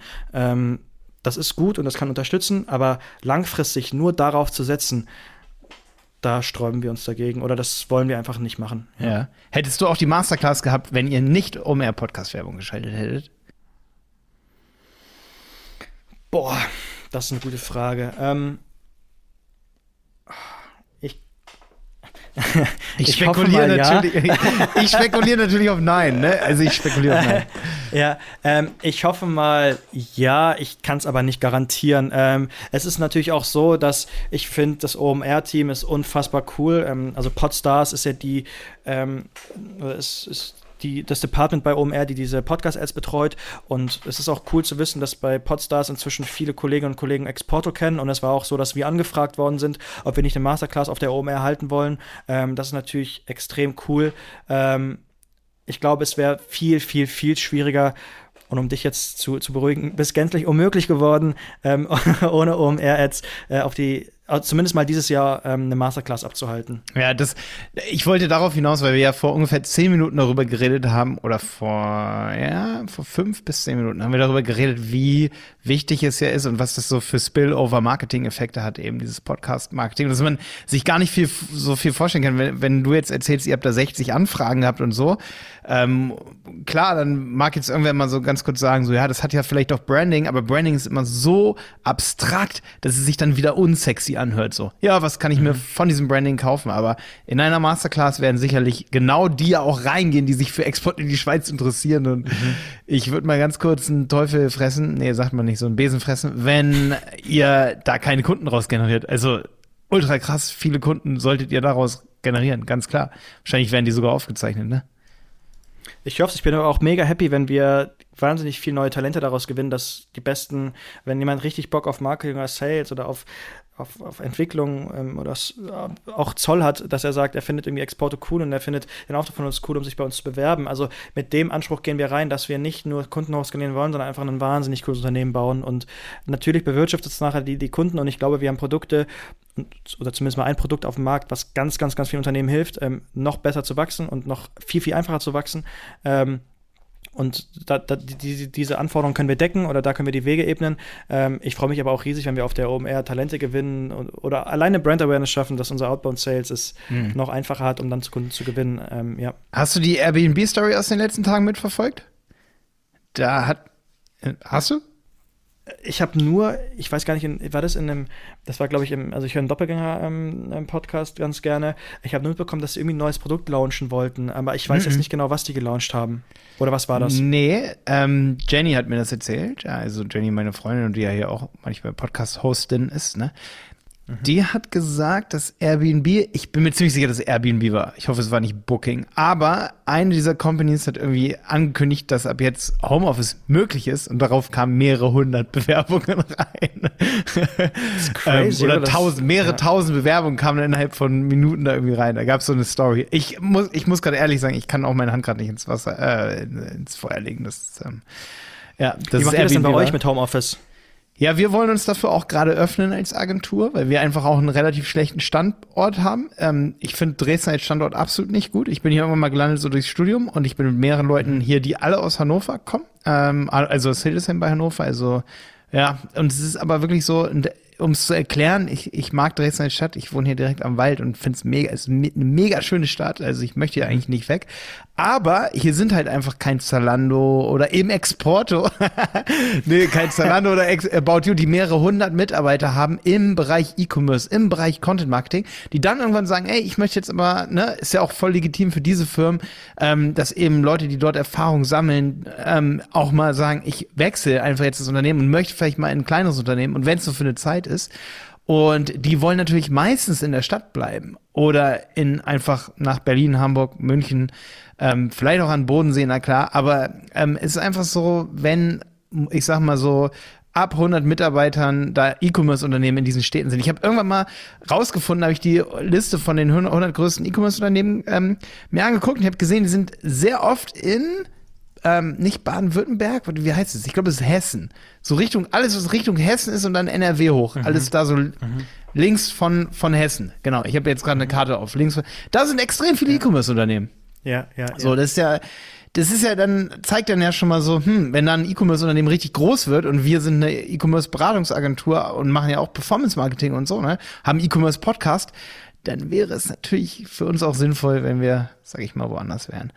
Ja. Mannheim ähm, ist eine ziemliche Hochburg. Mannheim ist eine ziemliche Hochburg, ja. Ja, genau. Und äh, wir sind gar Stimmt, nicht so weit von Dresden Snox. weg. Stimmt, das ja. Wo Richtig, seid ihr? Der ist Snox und äh, wir haben so ein kleines Nebenoffice in Cottbus. Das zieht jetzt dieses Jahr nach Berlin, aber wir sind, ähm, glaube ich, gar nicht mal. Ich, ich, bin jetzt geografisch im, bei euch in der Region gar nicht so fit, aber. Ähm, oh, Cottbus ist haben, nicht so weit, ähm, stimmt. Ja, wir haben da ein Office. Also wir haben uns, wir sind ja in Corona gegründet, das heißt, wir, wir sind Company, ähm, im Homeoffice First aufgestellt, einfach weil wir gar keine andere Wahl hatten und ziehen das jetzt auch nach Corona natürlich durch. Mhm, ja. ähm, aber wir sind auch trotz Corona, und das kommt uns jetzt gerade zugute, hingegangen und haben ähm, ein Büro in, in, München aufgemacht. Wir haben ein Büro jetzt in Aachen aufgemacht, in Cottbus, was jetzt eben dieses Jahr nach Berlin zieht. Ähm, und das kommt uns gerade wahnsinnig zugute, weil wir einen sehr coolen Hybrid fahren können ähm, zwischen eben einer coolen Kultur, die man vor Ort mitbekommt in den Büros. Ähm, wir haben wirklich sehr schöne Büros ähm, und aber diese Homeoffice-Regel. Ähm, und ich sag mal, wenn, also oder wie, Ey, wie viele Mitarbeiter sind gerade, wenn ich fragen darf? Wir sind so um die elf, zwölf Leute. Also wir sind nur nicht unbedingt cool. gewachsen die letzten, die, die, letzten zwei Jahre eigentlich. Weil ja, wir einfach cool auch, und ist, ist es auch ja. Aber was, da habe ich auf jeden Fall eine eine Sache, die muss ich dir erzählen, bevor ich es jetzt vergesse hier am Ende. Ja. Wenn ihr noch mehr Mitarbeiter haben wollt, dann stellt auf jeden Fall, auch wenn Homeoffice so wichtig ist, ich bin bei euch auf Karriere so gegangen und da wird man direkt auf exporte.jobs.personio irgendwie weitergeleitet. Mhm. Aber ich glaube, das, was ja die Leute unglaublich interessiert, sind Bilder. Ähm, ich erzähle gleich, warum Bilder einfach von diesen Räumlichkeiten, wenn du das schon so sagst, wenn du so ein krass USP ist, das finde ich nicht auf eurer Website. Und auch die, mhm. der Fakt sofort so, ich gehe auf Karriere und dann sehe ich sofort Homeoffice. Geil, ich kann Homeoffice machen. Mhm. Beide Sachen sind unglaublich wichtig. Bei uns ist unglaublich wichtig im Team, dass Leute, Mitarbeiter Homeoffice machen können. Ähm, und dafür wollen wir uns öffnen, weil wir das bisher noch, selbst während Corona haben wir immer gesagt, wir wollen Leute hier vor Ort in Dresden haben, weil, weil wir gemerkt haben, dass es unglaublich schwierig ist, wenn man nicht erst Homeoffice First, sage ich mal, ist, sondern, mhm. ähm, sondern wenn wir hier vor Ort sind und einfach so der Teamzusammenhalt. Wir haben jetzt auch gerade wieder ein Meeting gehabt, wo wir ein es ist keine Pflicht, aber einen Tag haben, wo wir uns alle wieder sehen, sag ich mal, weil das so unglaublich cool. wichtig ist bei einem Team und alle wünschen sich das. Alle, alle sagen so, ey, ja. es ist viel schöner ein Meeting dann, wenn man hier zusammensitzt und ehe, wenn es dann mal irgendwelche Sachen gibt, wie es soll ein Küchenmeeting geben oder so, auch bei den Standorten, die ihr dann habt, ne, dass man sich dann doch einmal die Woche mindestens sieht dann an diesem Standort und jeder, der schon mal ein Jahr im Homeoffice war, wird merken, dass auf gar keinen Fall das auf Dauer so gesund für die Psyche ist. So. Ist ganz wichtig zu wissen. Total. Also, Aber zum Beispiel bei euch, also wenn du jetzt Dresden so, so, so gerne hast, was ja super wichtig ist, auch, auch ähm, für, für das persönliche Wohlempfinden. Und aber zum Beispiel auf der ja, auf der gegenüberliegenden ähm, Landesseite in, in Mannheim, ähm, die die E-Commerce-Hochburgen sind, dann wäre es ja auch also dann kann man ja, oder könntet ihr euch ja auch überlegen, da in, in Mannheim vielleicht was anzumieten und da einen geilen Podcast-Raum reinzu, reinzubauen, plus noch zwei, drei äh, Arbeitsplätze für ähm, neue Talente ähm, unterzubringen und dann auch da zu heiern, oder? Das ist ja Richtig, also, ja. Also spricht ja nichts dagegen. Das oder? steht auch schon immer auf unserer Liste. Wir hatten aber auf jeden Fall, muss ich hier zugeben an der Stelle, wir hatten durch Corona Rückschläge, weil wir zum Teil auch Unternehmen betreut haben, die nicht durch Corona entstanden sind, sondern wirklich dadurch, ja, ich, also ich will jetzt überhaupt nicht meckern oder so, das ist für uns gar kein Problem oder so, aber ähm, wir sind jetzt die letzten Monate auch wieder gewachsen, ähm, cool. finanziell. Aber es war wirklich erstmal so, du musst dir das so vorstellen, du baust dir über acht Jahre vor Corona was auf oder sechs Jahre, mhm. sag ich mal. Und dann gehen einige Unternehmen davon sagen so, nee, wir, bei uns, wir haben keine Produkte mehr. Es, so, ne, wir müssen jetzt irgendwie da zurück, zurücktreten und ja, dadurch sind auf jeden Fall einige Verträge dann erstmal Anfang, Ende, zwei, Ende, nur, nee, Anfang 20 war das, ne? So, da im Frühjahr, ne? Da wurde es dann erstmal nicht brenzlig für uns, aber es war nicht so, dass wir da ultra krass gewachsen sind oder so. Und dann ging es irgendwann wieder los so. Und ähm, ja, außerdem, genauso wie wir es hier heute in der Folge gesagt haben, es war für mich immer so ein Ding, ich bin vor zehn Jahren oder vor acht Jahren, nee, vor acht Jahren habe ich mit YouTube angefangen, ne? Ich bin dort krass gewachsen und habe es dann irgendwann aus dem Auge verloren. Und ähm, ja, es war ein großer Fehler von mir, mich nicht weiterhin so krass um YouTube zu kümmern. Weil wenn du durch eine Sache krass wächst und dann nimmst du die nächste Sache, dann verlierst du dort nicht unbedingt die Follower, aber die verlieren einfach das Interesse daran. So. Mhm. Und ja, dann merkst du dann halt auch irgendwann so, ja, oh krass, ähm, wir sind immer dort durch Follower gewachsen, wir haben immer, ne, und wir haben dort auch immer noch durch diese Kanäle ein Wachstum, aber der ist nicht mehr so, wie als ich mal mit Website bauen irgendwie auf Platz eins war oder mhm. so bei YouTube. Und ja, das kommt davon, wenn man sich auf mehrere Sachen konzentriert. So. Aber ich. Aber meinst du, wir würden jetzt im Podcast sitzen, wenn du weiter YouTube gemacht hättest? Wahrscheinlich auch nicht. Ja, deswegen hat das immer alles was Gutes und was Schlechtes so, ne? Aber wir sind erstmal unternehmerisch was für uns eine riesen Herausforderung. Aber ich sehe momentan auf jeden Fall, dass wir wieder Fahrt aufnehmen, so ungefähr seit einem halben Jahr. Cool. So, ja, genau. So aber ich, wie gesagt, also ich, ich kann nicht, nicht meckern. Und ich sage immer, ähm, wir wollen höchstens 20 Mitarbeiter werden. Höchstens, weil ich habe, wir waren noch schon mal ein paar mehr, wir waren noch schon mal irgendwie so 15, 16 Leute. Und da fangen für mich so Dinge an, wo ich sage so, ähm, da wird jeder Unternehmer dann irgendwie, muss dann für sich entscheiden, wo, wie ist mein Leben aufgebaut. Ähm, zum Beispiel, was du sagst, ist eine mega geile Sache, ist fast jetzt ein privates Gespräch hier, aber ich habe mir schon immer gewünscht, ich liebe Köln zum Beispiel. Und ich liebe Kölner Karneval. und da bin ich auch so, und ich denke mir immer so, ey, ich möchte unbedingt dort eigentlich ein Office haben. Aber du weißt, wie es ist, ähm, gerade wenn man es ist jetzt echt eine persönliche Sache. Wenn man aus einer anderen Stadt kommt, wie zum Beispiel bei Hannover, dann fährst du mehrere Mal im Jahr nach Hannover, Hildesheim, um die Familie zu besuchen. Meine Schwestern sind in Oldenburg und Bremen. Dann fahre ich dahin. Dann habe ich schon mal eine Woche in drei Monaten, die ich immer so eine Rundreise mache, um die mhm. alle zu besuchen. Und dann, wenn du dann wieder jedes zweites Wochenende noch nach, sag ich mal, zu einem anderen Standort, da kannst du mir noch mal irgendwann, vielleicht privat, vielleicht wenn wir uns auf der OMR jetzt treffen, die ist ja jetzt vorbei, wenn Leute hier zuhören, aber sagen, wie macht man das, dass man diesen Standort so managt, dass man dort eben nicht immer präsent ist. So. Aber das haben wir schon immer vor.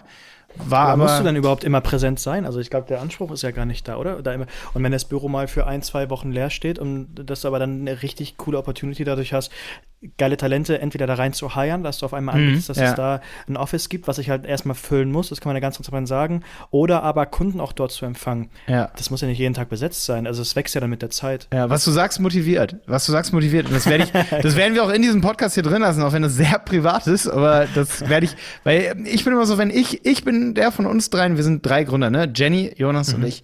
Und ich bin immer der von uns, der sagt so, wir brauchen noch den anderen Standort. Und das wird dann manchmal so mhm. abgeschoren, dass es nicht so wichtig sei, wie meine, also meine Vision wird dann da immer nicht so wahrgenommen, weil ich das halt sehe, dass dort einfach Hubs sind, dass man dort auch vertreten mhm. sein muss. Das ist zum Teil auch, das, das klingt äh, diskriminierend, aber ist leider so, wenn ich zum Beispiel, äh, ich hatte mir schon mal in YouTube-Videos eigentlich vorgenommen, sich nicht dahin schreibt, so, ey, ich bin aus Dresden, weil das nicht so relatable ist. Dresden hat nicht den guten Ruf als Gründerstadt und sonst was. Es klingt mhm. total feindlich der eigenen Stadt gegenüber, aber äh, ja, ich komme halt auch nicht von hier. Und es ist auch nicht eine Stadt hier, wo übelst der Puls ist, sag ich mal. Wo man sagt, ey, diesen mhm. Dresden das ist ja ultra die coole Stadt, so wie Hamburg ja. oder so.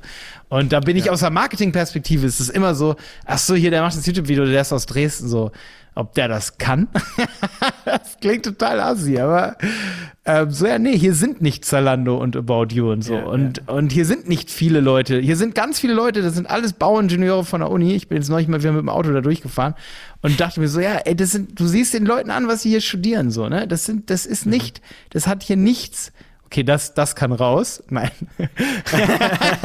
Nein, das bleibt drin. Aber du, das sind hier nicht die Standardunternehmer. Ich möchte mal irgendwie E-Commerce machen, äh, Leute, auch mit denen ich zusammen studiert habe. So, ich hatte Wirtschaftsingenieurwesen studiert, aber da könnt ihr auf jeden Fall glücklich sein, wenn ihr an Standorten Hubs habt, äh, wie Hamburg und so, wo einfach Leute, sag ich mal, von der OMR sagen, ich habe schon so oft gehört, wenn ich Leute hier interviewt habe, die gesagt haben, so, wir haben jemanden, der mal, äh, zum Beispiel bei Snox, ich glaube, er hat es auch gesagt im Podcast, ähm, dass die, die deren Podcast managt, hat auch mal bei der OMR gearbeitet. Und die OMR mhm. nimmt der Larissa, heißt sie, glaube ich, das ist auch nicht übel, ne?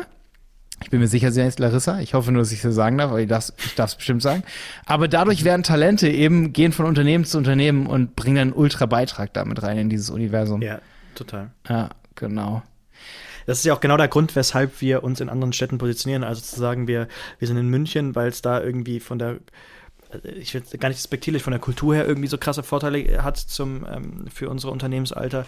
Ähm, das wäre teilweise gelogen, sondern wir gehen da rein, weil da unfassbar krasse Talente sitzen, die wir gern von unseren von unserer Zukunft und von unseren Benefits überzeugen möchten und ähm, den versuchen zu versprechen oder versuchen das Versprechen ähm, ähm, oder herausfinden, ob wir unser Versprechen halten können, dass die Zukunft mit uns zusammen cooler wird als im, im aktuellen Status quo. Und deswegen sind wir in München oder dann jetzt auch äh, dieses Jahr noch in Berlin und ähm, das hat wirklich was mit der Talentdichte zu tun. Rein deshalb. Und das ist auch absolut richtig so.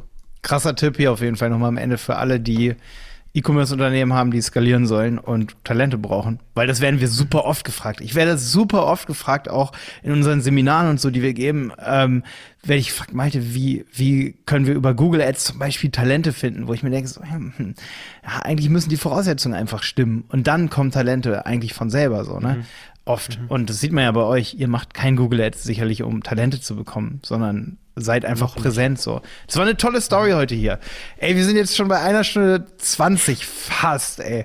Mhm. Julius, ich muss sagen, ich freue mich mega, auch wenn die OMR jetzt vorbei ist, dich dort zu treffen. Ich, muss ich echt mhm. sagen. Und dieses Gespräch heute hat sich für mich eher so angefühlt, als würde ich mich mit einem Freund unterhalten, als dass wir hier ähm, riesen Business Talk machen. Und trotzdem waren sicherlich einige Informationen dabei, die für E-Commerce-Unternehmen je, jeder Größe relevant waren. Gleichfalls, ja. Ähm, kann ich genauso zurückgeben. Danke für, für die Einladung. Es hat unfassbar viel Spaß gemacht. Ich glaube auch, wenn, wenn es sich anfühlt wie ein lockeres Gespräch ohne den krassen Business-Gedanken an der ersten Stelle, dann haben wir alles richtig gemacht. Und ich freue mich mega, dich, jetzt muss ich auf die, äh, auf die richtige Zeitformulierung aufpassen, dich auf der äh, OMR getroffen zu haben. ja. den Witz, den versteht ja jetzt jeder. Aber das ist ja auch ein total krasser Zufall, dass heute Freitag ist und wir uns am Dienstag das erste Mal in Persona treffen. Ja. Das ist ja, ja, schon ziemlich lustig eigentlich. Vielleicht können wir ja sogar noch mal irgendeine Folge über ein ganz anderes Thema dann irgendwann machen. Zum Beispiel, weil Gerne. wie gesagt, das fragen so viele und jetzt steht natürlich nicht über dieser Folge, wird natürlich nicht als Überschrift stehen, so bekommst du Kunden, ähm, so bekommst du Mitarbeiter, andersrum, so bekommst du Mitarbeiter. Ähm, aber ich finde, eure, euer Ansatz, der ist ziemlich, ziemlich nice auf jeden Fall. Und da, ja, ich denke, hier ist schon viel davon drin, aber man könnte dazu noch eine eigene Folge machen. Gerade was E-Commerce-Unternehmen und Mitarbeiter angeht. Ja. Sehr gerne. Cool. Oder da kann ich auch meine Kollegin aus der Talent Acquisition mit reinpacken, die dann erzählt, wie wir Talente heiern. Also lass uns da gerne drüber sprechen. Dreier-Talks sind immer auch richtig cool. Wir haben zum ja. Beispiel auch die vorletzte Folge, oder es war sogar die letzte Folge, da geht es um einen Bachelor, beziehungsweise nicht Bachelor, Fachwirt im E-Commerce. Da haben wir ein Gespräch, das ist so aufgebaut. Erste halbe Stunde rede ich mit dem Thomas von dieser ähm, Fern, äh, Fernfachhochschule, Fern, Fern, Uni, ähm, Akademie, ich nenne es mal Akademie, weil es ja keine Universität oder so, von dieser BZE-Com war das, ne? Und der zweite Teil ist dann so, dass wir darüber reden, ähm, dass ich mit der äh, Gloria rede, die erzählt dann, wie der Abschluss war, wie das funktioniert hat und das ist ein ziemlich cooles Dreiergespräch. Könnt ihr vielleicht mal reinhören, weil dieser E-Commerce, diese Fortbildung ist super interessant eigentlich auch für euch. Mhm. Ähm, und es ist ein, ist ein Abschluss auf Bachelor-Niveau im E-Commerce. Also wenn ihr eure Talente auch fördert, wie du sagst, dann mhm. hört ihr mal gerne echt diese Folge an. Also ich will da jetzt nicht so viel Werbung für machen, aber ich wusste gar nicht, dass es so existiert. Und dass man sozusagen im Wochenendprogramm sozusagen auf Bachelor-Niveau eine Fortbildung im E-Commerce machen kann. Wusste ich nicht. Geht aber. Ist cool. Ja, genau. Okay. Danke für den Tipp. Ähm, Julius, war richtig geil. Danke, dass du dabei warst. Bis dann und wir sehen uns am Dienstag. Ich freue mich. So machen wir es. Ciao. Der Handel 4.0 Podcast ist eine Produktion von Die Berater Online Marketing. Mehr Infos zum Podcast und unserer Agentur findest du auf www.dieberater.de. Bis zum nächsten Mal.